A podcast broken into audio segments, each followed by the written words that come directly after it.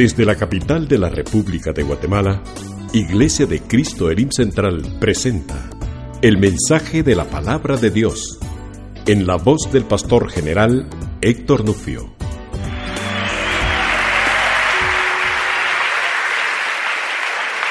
Tome su lugar, por favor. Vamos a iniciar leyendo en el Salmo 51 y luego vamos a trasladarnos a 2 Samuel 12, 11 y 12. Y mi intención tiene que ser clara en la forma en que lo expreso, pero más que todo en el deseo que tengo de someternos al Señor, que la palabra nos traiga sometimiento.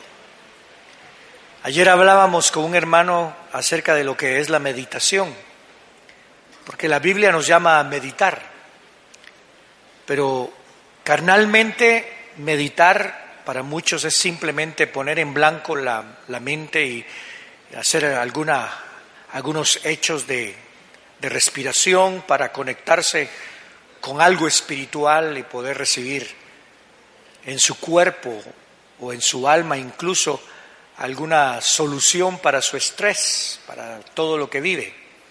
Sin embargo, esa no es la meditación bíblica. La meditación bíblica es meditar en su palabra meditar en lo que Él ha hecho por nosotros, meditar en lo glorioso que es el Señor Jesucristo. Y hoy quiero llevarlos a ese meditar, a ese meditar en la palabra del Señor, que nos conectemos con su escritura, que veamos qué podemos aprender, cómo sujetarnos, para conocer el camino por el cual tenemos que caminar y para que sepamos cómo caminar ese camino. Porque la palabra no solamente nos dice este es el camino, Jesús es el camino. La palabra también nos da el Espíritu Santo para que sepamos cómo caminar ese camino, cómo vivir esta vida, cómo en realidad podemos sujetarnos a Él. Así que los quiero llevar a que renovemos nuestra mente y veamos lo que somos delante de Dios. ¿Cómo nos mira el Evangelio a nosotros? Cuando me mira a mí el Señor, ¿qué es lo que mira? Lo primero que mira es a Jesús, por supuesto. Porque yo estoy bajo la sangre de Cristo y usted está bajo la sangre de Cristo. Pero también quiero ver qué fue lo que vio en mí o en nosotros para rescatarnos. Y, le soy sincero, lo único que vio fue a un necesitado. Y cuando vio a los necesitados, dijo, venid a mí todos los que estáis cansados y cargados, y yo os haré descansar. ¿Cuántos vinieron al Señor ya? Le damos un aplauso a ese Señor. Entonces, hoy Vamos a meternos en la escritura y ver qué es lo que ocurre. Capítulo 51, o sea, Salmo 51 y verso 1 en adelante, vamos a leer. Y dice, primero que es el salmo dado por David cuando el profeta Natán fue a él, después de que tuvo relaciones con Betsabé. Y dice, ten piedad de mí, oh Dios, conforme a tu misericordia, por tu abundante compasión borra mis rebeliones. Lávame más y más de mi maldad y límpiame de mi pecado, porque, mis, porque yo reconozco mis rebeliones y mi pecado está siempre delante de mí. Cuando leemos este texto, se puede aplicar a cualquiera, en cualquier momento. Todavía no conocemos la magnitud del pecado de David, pero se puede aplicar a cualquiera.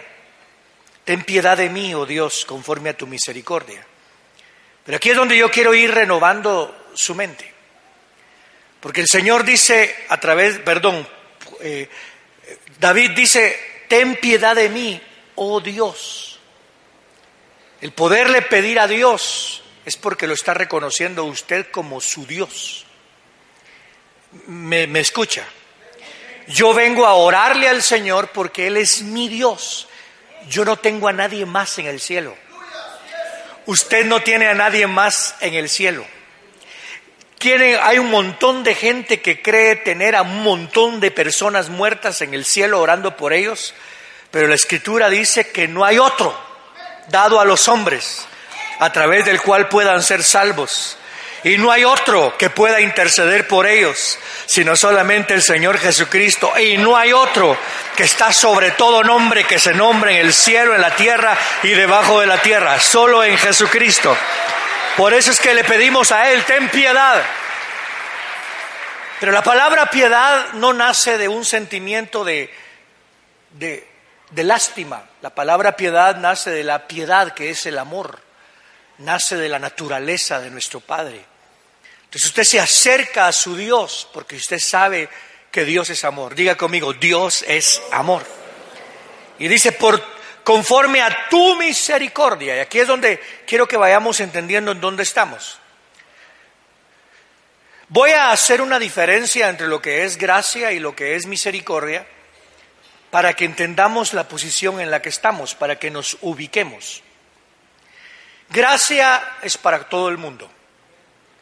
De tal manera amó Dios al mundo, no solamente al judío ni al gentil, sino a todo el mundo. De tal manera amó Dios al mundo que dio a su Hijo unigénito, para que todo aquel judío, gentil, hombre, mujer, niño, para que todo aquel, el pecador más grande, como el, entre comillas, supuestamente más santo del mundo, todo aquel que crea en Jesús, no se pierda, mas tenga vida eterna.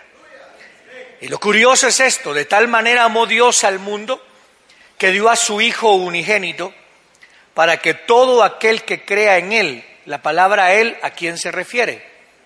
Por supuesto que se refiere a Jesucristo, pero también se refiere al Padre, porque todo el que conozca a Jesús conoce al Padre, y nadie puede conocer a Jesús si el Padre no lo da. Entonces conocemos al Padre y conocemos al Hijo. Eso es gracia. Usted vino por pura gracia a los caminos del Señor. Dice, venga eso. Por gracia Dios escogió a Abraham. Por gracia Dios se reveló a Abraham y formó a Israel. Por gracia los sacó de Egipto. Esa es la gracia. Nos mete en un plan el Señor. Pero una vez ya estamos en ese plan, a veces nosotros nos salimos del plan.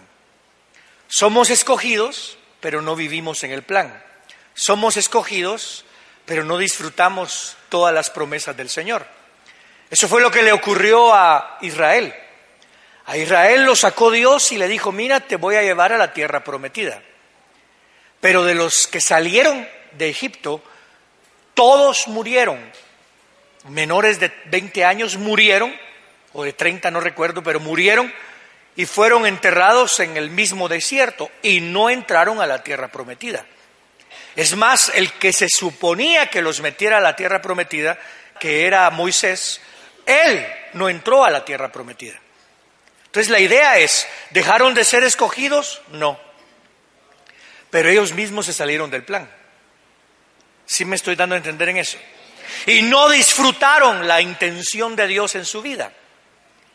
Igualmente nos ocurre a nosotros. Dios nos da matrimonios, Dios nos da hijos, Dios nos da bendiciones y, se mantiene con nosotros. Y aunque pasemos por valla de sombra de muerte, Jehová es nuestro pastor y aún ahí podemos disfrutar de su gloria y podemos disfrutar de su misericordia. Pero nuestras decisiones nos desubican de la voluntad del Padre. Entonces cuando nos desubican de la voluntad del Padre, ¿qué hacemos? Pedimos misericordia. La gracia es para todo el mundo, la misericordia se enfoca, se enfoca en los que somos hijos de pacto. ¿Sí me está entendiendo? Estoy haciendo la diferencia para que usted se ubique. La gracia es para cualquiera. La misericordia es para aquellos que ya me conocen. Es como un padre. Supóngase, bueno, yo soy papá soy padre. Y si yo miro a un niño que no conozco, que nunca he visto en mi vida, y viene y me dice, por favor, tengo hambre, deme de comer, y yo tengo un pan, hermano, yo le voy a dar ese pan. Me explico, le voy a dar ese pan. Y él agarra el pan, muchas gracias, y se va. Y probablemente nunca más lo vuelva a ver.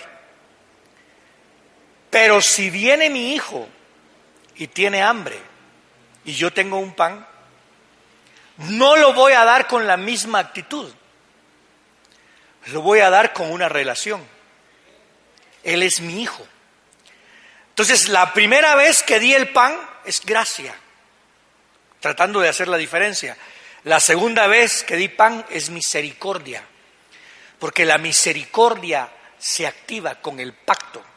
Ahora quiero que entiendan, ustedes no fueron comprados, nosotros no fuimos comprados con oro, ni con plata, ni con cosas semejantes, sino con la preciosa sangre del Señor Jesucristo.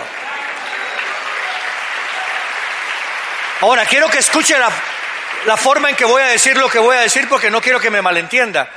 Porque hay gente que, que cuando recibe una, algo regalado y después le dice, pero no diste gracias, ¿acaso yo lo pedí? Pues decimos, ¿verdad? Como buenos guatemaltecos que somos. No quiero decir que esa es la forma en que lo estoy diciendo, pero quiero que entienda, usted y yo no buscamos primero a Dios, él nos buscó a nosotros. Usted y yo no amamos primeramente a Dios. Él nos amó a nosotros primero. El pueblo que no le buscaba era el pueblo que le vino a encontrar. Eso es gracia. Pero ahora que hemos sido escogidos, vivimos bajo misericordia. La gracia de Dios ya tiene un pacto, está bajo un pacto y se manifiesta en misericordia. Quiero que entienda, si alguno de nosotros ha pecado, abogado tenemos. Y el Señor nos dice, clama a mí y yo te responderé. Si alguno se ha salido de los planes del Señor, aquí está el Señor hoy para, para retornarnos al camino del Todopoderoso. Démosle ese aplauso fuerte al Señor. Muy bien. Ahora oiga. Ten piedad de mí, oh Dios, conforme a tu misericordia, por tu abundante compasión, borra mis rebeliones, lávame más y más de mi maldad, de mi maldad. Es un hijo de Dios diciendo tengo maldad. Wow. Verso 3, porque yo reconozco mis rebeliones y mi pecado está siempre delante de mí. Ahora, quiero que lo voy a leer de otra versión. Yo usualmente utilizo la Reina Valera actualizada. Lo voy a leer de la Biblia de Dios habla hoy. Oiga pues, por tu amor por tu piedad. Por tu amor, oh Dios, ten compasión de mí, misericordia. Por tu gran ternura, wow, borra mis culpas. ¿Cómo es eso que yo vengo a decirle, a, vengo a hablarle a, no al juez, sino al Padre? Quiero que entienda, cuando usted viene a Dios no viene a su juez, viene a su Padre. Por eso es que le dice, ¿se imagina usted llegar a un, llegar a un juez y decirle, Señor, por su ternura, perdóneme, el juez le va a decir, ¿y este qué onda? No sé ni cómo se llama. Pero al Padre le decimos, por tu ternura, borra mis culpas. Lávame de mi maldad y límpiame de mi pecado. Reconozco que he sido rebelde. Mi pecado no se borra de mi mente. Y eso es lo que me gustó, porque dice, reconozco, porque reconozco mis rebeliones y mi pecado está siempre delante de mí. Eso es lo que dice la Reina Valera actualizada, que está bien. Pero me gustó, el Dios habla hoy porque dice, reconozco que he sido rebelde, o sea, me salí de tu propósito, pero no dejé de ser tu hijo. Y dice, mi pecado no se borra de mi mente. Y aquí es donde quiero que entienda cómo es la mente de uno. Porque usualmente nosotros los humanos nos justificamos o le echamos la culpa a alguien más. Siempre nos justificamos. O sea que no podemos quitar de nuestra mente lo que ha ocurrido. Aquí está lo que hemos hecho. Pero a veces buscamos cómo justificarlo. Fíjese, llega una, una mujer y le dice a la suegra, me pegó su hijo. A saber qué hiciste para enojarlo al pobrecito wow. Y usted se ríe, pero lo reprendo si lo está haciendo. ¿Me escucha? ¿Verdad? Cayó en adulterio mi hijo. A saber, tal vez tú no lo satisfacías. Y por eso es que lo hizo. ¿Qué le pasa? No lo podemos borrar. El pecado no lo podemos borrar. Es una realidad. Podemos ignorarlo, podemos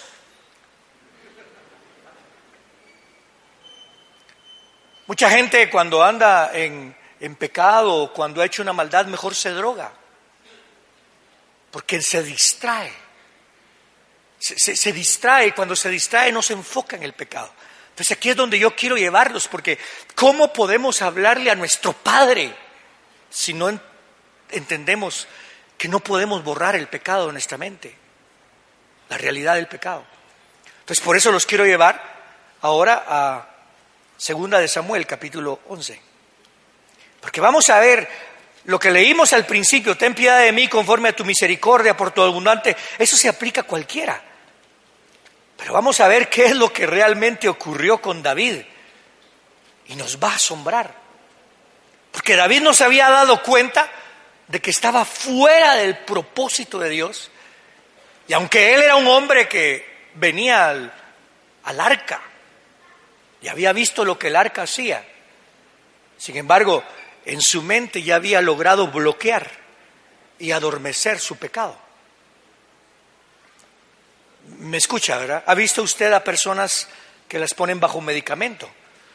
Su carita, cuando uno los mira, se miran adormitados, eh, se miran idos, porque están bajo medicamento, porque tratan de bajar las emociones y, y los ponen en una pausa, por decir así. Así nos metemos a veces nosotros y tenemos que salir de eso. Primero quiero que entienda quién era David. Un hombre increíble, hermano. Un hombre respetado. Cuando decimos como David, y qué increíble lo que él hizo. Es más, la mayoría nunca ha hecho todo lo que David hizo. David fue escogido desde, desde niño. Y note lo que sabía David. Israel quería un rey, pero Dios no les quería dar rey todavía, porque tenía a David preparado. Pero Israel siguió insistiendo y entonces les dio a Saúl. Saúl pecó. Cuando Saúl peca, el Señor le quita de su espíritu y Saúl comienza a tener problemas con espíritus y, se deprimía y cosas por el estilo. Antes de eso, ya el Señor había ungido a David. Usted sabe la historia. Como David cuando llegó Samuel a, los hijos de Elí, a David no lo presentaron, pero cuando al fin dijo, porque vio a siete, y después le dijo, ¿no tienes otro? Y sí, tengo a David. Y trajeron al más pequeño que estaba con las ovejas, lo ungen y come con Samuel y después lo envían de regreso a cuidar ovejas. Pero un día cuando ya comienza a tener problemas con espíritus, Saúl, alguien manda a llamar a David para que toque el arpa, porque era excelente para tocar el arpa. Y cuando tocaba David el arpa, entonces Saúl era libre por momentos, era una libertad temporal. David vio cuando se enfureció, cuando vio que, que, Goliat atacaba a Israel, y usted sabe la historia, mató a Goliat. Es más, Goliat es famoso por David. ¿Verdad? Es más, si David no llega, Goliat gana y ahí terminó todo. Pero ahora, en el libro más vendido del mundo, aparece el nombre de Goliat solo porque David le cortó la cabeza, ¿verdad? O sea que vale la pena ser famoso. David después llega a ser rey, usted sabe la historia, y de repente escucha que el arca del Señor está en cierto lado y la va a traer para traerla a su casa. Y David se pone feliz porque traen el arca y cuando traen el arca la subieron en unos bueyes y de repente cuando la traían se iba a caer el arca y un hombre usa, mete la mano y cuando toca el arca cae muerto. Y David se frustra y dice, pero ¿qué pasó? Y entonces el Señor le habla, yo soy yo soy misericordioso, yo soy grande. Estoy, estoy imaginándome qué fue lo que le dijo, pero quiero que entiendas, tienes que mantenerte caminando en mi palabra. El hecho de que yo soy grande no quiere decir que soy ordenado, que no soy ordenado. El hecho de que yo soy amoroso no quiere decir que yo voy a poner de un lado cuando rompen la palabra. La palabra es la forma en que yo expreso cómo quiero que se comporten. Entonces David dijo, bueno, voy a hacerlo de esta manera. Entonces mandó a traer a los sacerdotes y los ungió y, los preparó y, llevaron el arca como se suponía que la llevaran. Y David se puso a danzar y gritaba y daba gloria a Dios. Eso no estaba en la escritura, pero como estaba cumpliendo en la escritura, le había causado un gozo en su alma. Usted sabe la historia de Mical que se burló de él y nunca tuvo hijos de David. Ya David comienza a vencer, ya se asentó en su reino y veamos lo que pasó. Vamos al capítulo 11. El hombre que conocía de Dios. Vea lo que pasa en el capítulo 11 y verso 1. Aconteció al año siguiente, en el tiempo en que los reyes suelen a salir a la guerra, que David envió a Joab junto con sus servidores y con todo Israel. Ellos destruyeron a los hijos de Amón y pusieron sitio a Rabá pero David se había quedado en Jerusalén. Y sucedió que al atardecer David se levantó de su cama y paseaba por la azotea del palacio, cuando vio desde la azotea una mujer que se estaba bañando. Y la mujer era muy bella. David mandó a preguntar por la mujer y alguien le dijo, ¿no es esta Betsabé, hija de Eliam, mujer de Urías el Eteo? David envió mensajeros y la tomó. Cuando ella vino a él, él se acostó con ella, que estaba purificándose de impureza, entonces ella regresó a su casa. Cuando uno mira la escritura, cuando uno mira a una persona, tenemos que ver cómo nos vemos, siempre vernos bajo el pacto. La palabra del Señor dice, el que esté firme, mire que no caiga. Y le está hablando de aquellos que se supone que juzgan para restaurar. Si usted no juzga consciente de que usted es capaz de resbalar, usted va a juzgar para condenar. ¿Me explico? Ahora, que su culpa no lo haga bondadoso. Su culpa no lo haga bondadoso. ¿Qué quiero decir con eso? Bueno, él robó 50 quetzales. Bueno, yo robé 100. Te perdono, ¿viste? No, no, no se trata de eso. Porque la idea de juzgar no es ni perdonar, estamos hablando dentro del reino, no es perdonar, ni castigar, sino juzgar es corregir y situar a la persona adecuadamente bajo la voluntad de Dios, porque se salió de la voluntad de Dios. Entonces, hay judíos que cuando hablan de David dicen, no, tenemos que ver algo, porque David lo protegen, lo, lo te guardan, porque es el de donde viene el Mesías. Entonces, cuando dicen aquí que, que él mandó a traer a la mujer y se acostó con ella, ellos dicen, bueno, es que él tenía derecho a hacerlo. Realmente David no pecó y excusan a David. Estaba en una situación en la cual la mujer fue la que lo tentó. ¿Cómo se le ocurre a una mujer bañarse desnuda en la calle? Fíjese, entonces tratan de proteger a David. Son mamayonas. Pero hay otros que dicen, no, qué infeliz ese David. Y sabían que hay un punto en el cual algunos creen que Betsabé no se acostó con David deseosamente, sino que fue violada. Y cuando usted lo mira desde otro punto de vista, realmente la autoridad de David era tan grande que realmente la mujer no podía decir que no. Entonces el, David, el pecado de David es grande. Pero cuando lo miremos, no lo miremos para condenarlo, sino miremos para aprender qué fue lo que él vivió y cómo lo vivió, para recibir nosotros también la misma misericordia del Señor. Le damos un aplauso al que vive, aleluya. Muy bien. Vamos a pasar, usted sabe la historia, lo que hizo David. David mandó a traer a Urias para que se acostara con su mujer y decirle que el hijo era de ella y no sucedió eso. Urias no lo puso. Entonces David mandó una carta con Urias para Joab para que lo pusieran al frente y para que muriera. Urias murió. David se queda tranquilo, recoge a la mujer, se casa con ella, nace baby, David continúa yendo al arca del pacto todo el tiempo, se le olvidó que cuando uno no camina bien, esa arca puede matar a alguien como mató a Usa. Pero sin embargo, él seguía llegando al tabernáculo de David a bendecir a Jehová. Gracias, Señor, te bendigo. Tú me escogiste, yo no era, yo, yo estaba detrás de las ovejas y tú me pusiste por príncipe de tu pueblo. ¿Por qué? Porque su religión, su excusa, el hecho de que se casó con Urias, el, perdón, con Urias, con Betsabé, el hecho de que nació, nació el baby, en su mente había adormecido el pecado, pero el pecado no se puede borrar de la mente. Usted lo puede ignorar, lo puede excusar, lo puede justificar, pero lo mejor es tomar autoridad y decirle, Señor, me arrepiento y cámbiame. Ya. Es como cuando alguien le dice, te vamos a operar. Y usted dice, no, no, no, no, por fe no me opero, por fe no me opero. Y comienza a tomar eso y va a leer, se va a todos lados, se va a que le oren por usted, se va con el brujo, se va con aquel, se va con el otro, con el montón de gente. Y al final se va a operar. Hermano, tarde o temprano usted tiene que pararse delante de Jehová y decir, Señor, he pecado, ten misericordia de mí. Es claro. Entonces, note lo que dice la palabra en el capítulo 11 y verso 27. Pasado el luto, ya que había muerto Urias,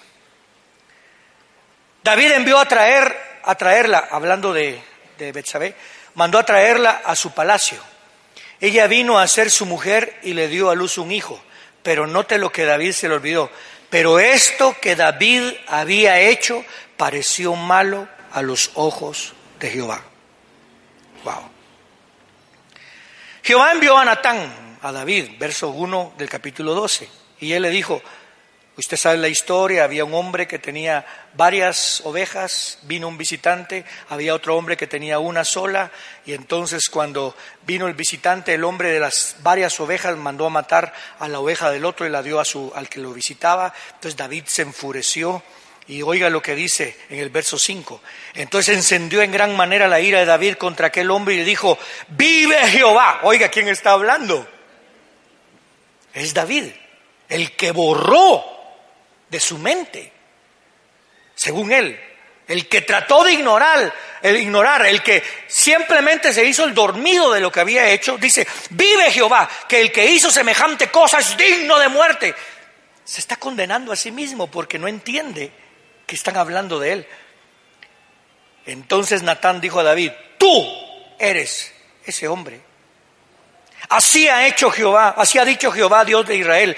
Yo te ungí como rey sobre Israel y te libré de la mano de Saúl. Te di de la casa de tu Señor y te puse las mujeres de tu Señor en tu seno. Te di la casa de Israel y de Judá. Y por si esto fuera poco, yo te habría añadido muchas otras cosas. Oiga lo que le dice en el verso 9. ¿Por qué pues menospreciaste la palabra de Jehová? E hiciste lo malo. Menospreciaste. Ya había aprendido, porque todos hemos hecho esto, todos hemos menospreciado a cierto punto de nuestra vida la palabra del Señor, todos. No hay uno solo que no lo haya hecho, el único que no lo hizo fue Jesús. Y David respondió a Natán, verso 13, he pecado contra Jehová. Y Natán dijo a David, Jehová también ha perdonado tu pecado, no morirás. O sea que le dijo, la condena que tú mandaste creyendo que era alguien más, no la va a aplicar Dios contra ti, no vas a morir. Ah, qué descanso. Gracias Señor, porque para siempre es tu misericordia. Pero como este asunto ha hecho blasfemar a los enemigos de Jehová, el hijo que te ha nacido morirá irremisiblemente. Wow. Lo dejó frío. Vamos a movernos al 51 ahora. Salmo 51. Ahora quiero que se imagine, aquí está orando David. Quiero que oiga, que se imagine a Natán escuchándolo, a Betsabé escuchándolo, a la mamá de Urias escuchándolo al papá de Urias escuchándolo. Imagínenselo. Porque qué lindo es orarlo, pero ¿quién nos escucha? Le acaban de decir, y por, un tiempo después pasó esto, pero le acaban de decir, tu hijo va a morir. Pecaste. Y ahora escucha a la mamá de Urias, cuando él dice, ten piedad de mí, oh Dios, conforme a tu misericordia. Y la mamá de Urias, ¿qué hubiera pensado? Sí, así como vos tuviste piedad de mi hijo. Ten piedad de mi hijo, Dios. Y Betsabé dice, mejor se hubiera muerto David y se hubiera quedado mi baby. Aló. Mira el conflicto que causa. ¿Hasta dónde llegó el conflicto? ¿Cómo ha preparado los corazones de otras personas? Y aquí es donde David entiende que la razón por la cual él va a recibir misericordia no es para sentirse él bien, sino que es para dar por gracia lo que por gracia ha recibido. Uno no viene a, pedir perdón, uno no viene a arrepentirse con la única intención de sentirse bien uno. Uno viene a arrepentirse para que lo ponga Dios a trabajar y que le diga, Señor, pase lo que pase, pero al final yo y mi casa serviremos a Jehová. Aunque pase por lo que pase, dame rostro de pedernal, Señor, pero que yo manifieste tu gloria en mí. Démosle ese aplauso al Señor. Oiga lo que le dice. Porque ten piedad de mí incluye eso. ¿Por qué razón su pecado siempre estaba en su mente? Porque cada vez que miraba a la mamá de Urias se recordaba. Cada vez que la mamá de Urias lloraba, mi hijo se murió. Cada vez que miraba a su esposa, Betsabé, se recordaba. Cada vez que se acordaba de su baby, cuando miraba llorando a su baby, perdón, llorando a su esposa por baby, se recordaba. Y entonces uno no quiere tomar una pastilla para que se le olvide, uno no quiere, como decimos, tenemos varias costumbres, borrón y cuenta nueva, decimos, ¿verdad? Borrón y cuenta nueva. Oh, pero eso pasó hace tiempo, hombre, ya póngalo a un lado. Mire hace cuánto pasó lo de Urias y hace cuánto pasó lo de Betsabé y hoy en el 2016 todavía lo estamos mencionando. Uy, ten piedad de mí, oh Dios, conforme a tu misericordia. Pero nadie puede borrar, nadie puede borrar el pecado, pero tampoco nadie puede borrar de que somos hijos de pacto y nadie puede borrar. Por eso dice, ten piedad conforme a tu misericordia, por tu abundante compasión. Lo que está diciendo aquí David es, Señor, tú fuiste el que me escogiste, tuviste compasión de mí y sobre Israel, porque tú no me escogiste para honrarme a mí poniéndome de rey, tú me escogiste para que alguien tomara cuidado de Israel. ¿Está entendiendo? Dios no, no lo, usted no se casó para que usted tuviera el título de yo soy el, la cabeza de la casa, aleluya, un aplauso, ¿verdad? Dios lo puso por cabeza de la casa, no para llevar el título, sino para que tome cuidado de su familia. Dios no me puso aquí de apóstol, profeta, maestro, evangelista y pastor o lo que sea para tener un gran título, sino que me puso para dar de comer a las ovejas. ¿Me estoy dando a entender en eso? Cristo le dieron el título de Mesías, pero lo hizo para que muriera por todos nosotros y para que todo aquel que en Él cree no se pierda, mas tenga vida eterna. Usted no fue madre para tener un título, fue madre para dar su vida por los hijos.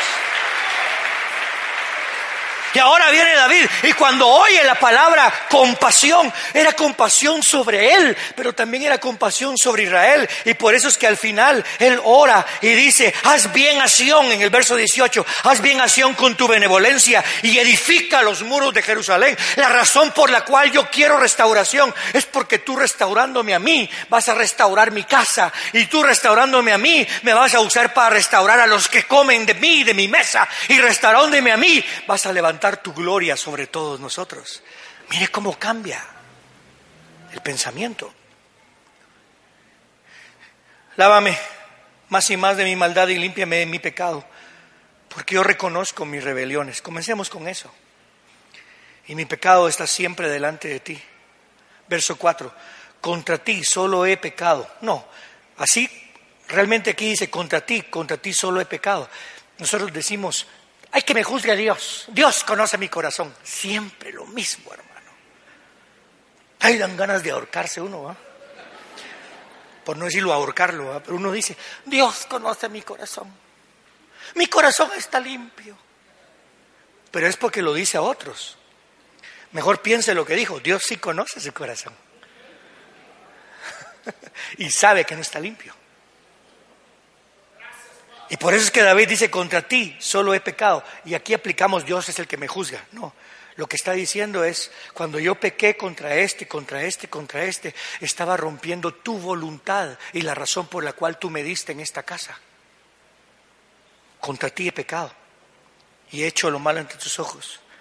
Seas reconocido justo en tu palabra, la que él rompió, y tenido por puro en tu juicio He aquí en maldad he nacido y en pecado me concibió mi madre. Vamos a tocar todo esto en el segundo culto. He aquí tú quieres la verdad en lo íntimo. Eso es lo que Él busca. La palabra verdad es la, que la libertad adentro de ti, en lo íntimo. Y en lo secreto me has hecho comprender sabiduría. Quita mi pecado con hisopo. El hisopo siempre se lo lleva a usted a recordar lo que hizo Israel durante la Pascua en Egipto. Lo que está diciendo es, Señor, recuérdate que estamos bajo pacto, el pacto de sangre. Límpiame, por favor. Lávame y seré más blanco que la nieve. Hazme oír gozo y alegría, y se regocijarán estos huesos que has quebrantado. Esconde tu rostro de mis pecados y borra mis maldades. Crea en mí, oh Dios, un corazón puro y renueva un espíritu firme dentro de mí. No me eches de tu presencia, ni quites de mí tu Santo Espíritu. Devuélveme el gozo de tu salvación y un espíritu generoso me sustente. Entonces enseñaré a los transgresores tus caminos y los pecadores, los pecadores, no los predicadores, los pecadores se convertirán a ti. Qué curioso, ¿verdad? Lo que está diciendo es, entonces enseñaré a los que hacen lo mismo que yo tus caminos. Porque yo he sido corregido, yo sé lo que se siente estar fuera de ese camino, pero también sé la bendición que hay en regresar a los caminos de Jehová. Y los pecadores se convertirán a ti. ¿Cómo es eso que va a usar a un pecador? Fíjese, el pecado de David lo hemos leído. Y ahorita estamos leyendo el Salmo 51. Y la vida de David a lo que nos llama es a que nos arrepintamos también nosotros. Pablo decía, yo soy el peor de los pecadores. Pero con todo, si Dios me salvó a mí, puede salvar a cualquiera. Ahora quiero que piensen, ninguno de nosotros ha vivido lo que vivió David con el león. Tal vez con la mujer sí, pero con el león no. Ni con el oso, ni con Goliat, ni que de niño lo hayan escogido. Pero sin embargo, hoy cuando vemos eso, si Dios, después de haberse manifestado a alguien y después de que alguien cometió tal pecado, Dios lo perdonó, Dios me puede perdonar a mí también, porque su misericordia cubre multitud de pecados.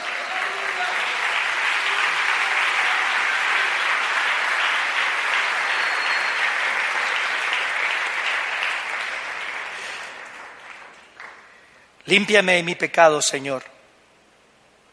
Reconozco que he sido rebelde. Mi pecado no se borra de mi mente. Aunque usted no lo recuerde, su pecado no se borra de su mente. Aunque usted lo ponga a un lado y se justifique, su pecado no se borra de su mente, ni se va a borrar. Lo único que puede hacer que el pecado se vaya de su mente, no que se vaya, sino que no brille en su mente, es viendo la gracia del Señor.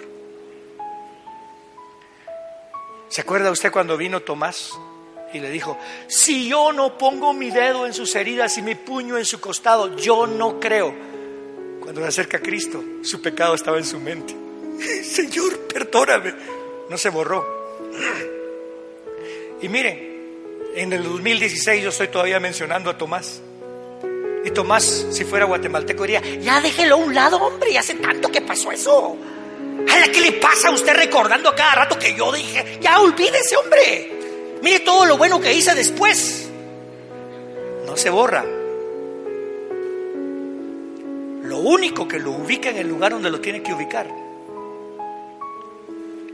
es que a pesar de todo, Cristo tomó el tiempo y volvió a venir a mi casa.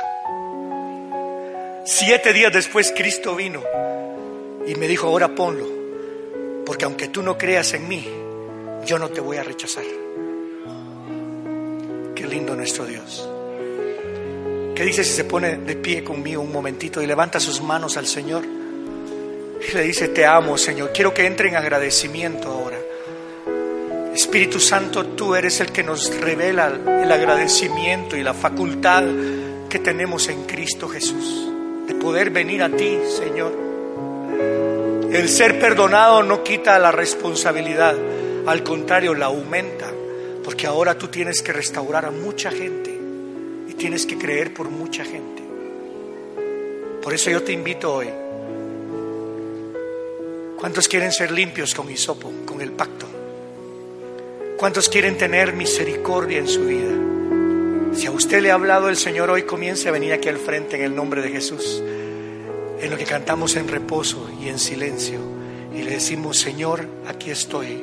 Acérquese, queremos orar por usted. Y los que están firmes orando por otros, miren que no caigan. En el nombre de Jesús.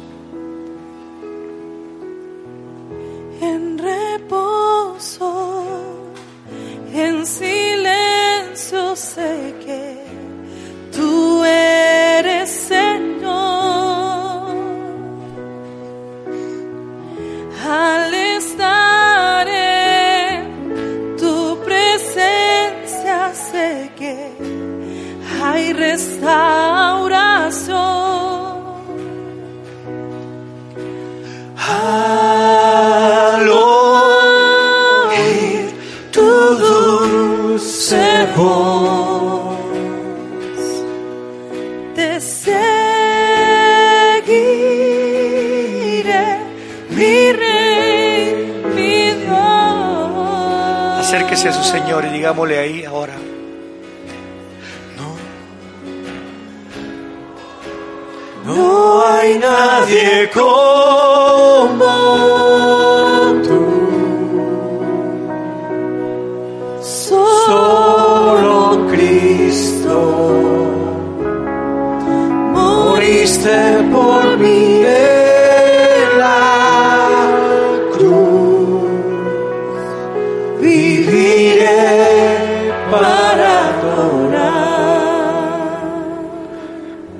Digámosle de nuevo al Señor. En el caos, en tormenta sé que sigue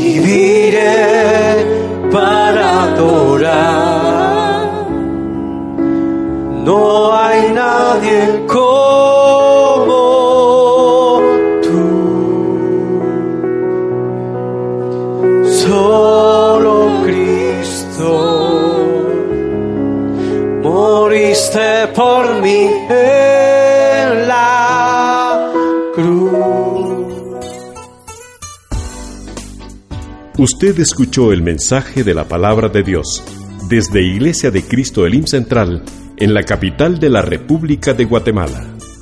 Si desea comunicarse con nosotros, puede llamar al teléfono 2202-2202 o visitarnos en www.elimcentral.org. Muchas gracias por escucharnos. Que Dios le bendiga.